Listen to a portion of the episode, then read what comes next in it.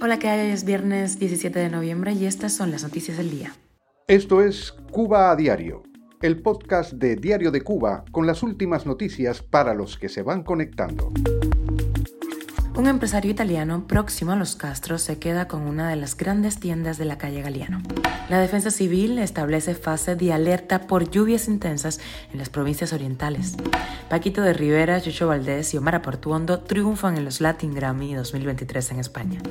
Y nos quedamos en España porque después de muchos meses se ha formado gobierno en el país. Pedro Sánchez, líder del Partido Socialista Obrero Español, ha conseguido la presidencia, pero será complicado su gobierno. Esto es Cuba a Diario, el podcast noticioso de Diario de Cuba. La empresa italiana Italsaf del empresario Berto Sabina, Bartolomeo Sabina Tito, viejo amigo de la familia Castro y con en Cuba desde los 90, se hará cargo del antiguo Tencent de Galeano, conocido en las últimas décadas como Variedades Galeano, para abrir allí un centro comercial en MLC. De acuerdo con el sitio oficial Cuba Debate, la inauguración se dará a inicios del año que viene, 2024, del nuevo comercio Variedades Galeano Casa Linda, ubicado en la antigua arteria comercial habanera. Hace solo días, la casa comercial Rus Market anunció la apertura en La Habana de su primera tienda para la comercialización, también en MLC, de productos rusos. Los establecimientos candidatos para alojarla serán los centros comerciales Yumuri o Cuatro Caminos, también en La Habana. Asimismo, el empresario cubanoamericano Hugo Cancio, uno de los lobistas eh, de La Habana en Washington y dueño de Catapulca, una plataforma que importa numerosos productos desde Estados Unidos, incluidos automóviles, lanzó su marca Alimentos de Cancio Foods. Los precios son prohibitivos y los negocios que van prosperando tienen el beneplácito del gobierno cubano. Cuba a diario. El Estado Mayor de la Defensa Civil decidió establecer la fase de alerta por intensas lluvias en las Tunas, Holguín, Granma, Santiago de Cuba y Guantánamo, atendiendo a la información del Centro de Pronósticos del Instituto de Meteorología. Así lo publicó el portal oficialista Cuba Debate. Las autoridades advierten que es un fenómeno meteorológico complejo que va a impactar a territorios ya dañados por lluvias.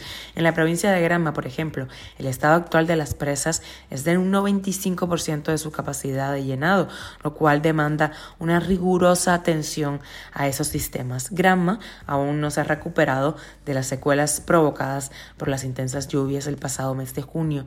La aproximación del fenómeno al oriente de Cuba se produce después de que fuertes lluvias provocaran inundaciones el miércoles en La Habana y el desbordamiento de un río en Holguín.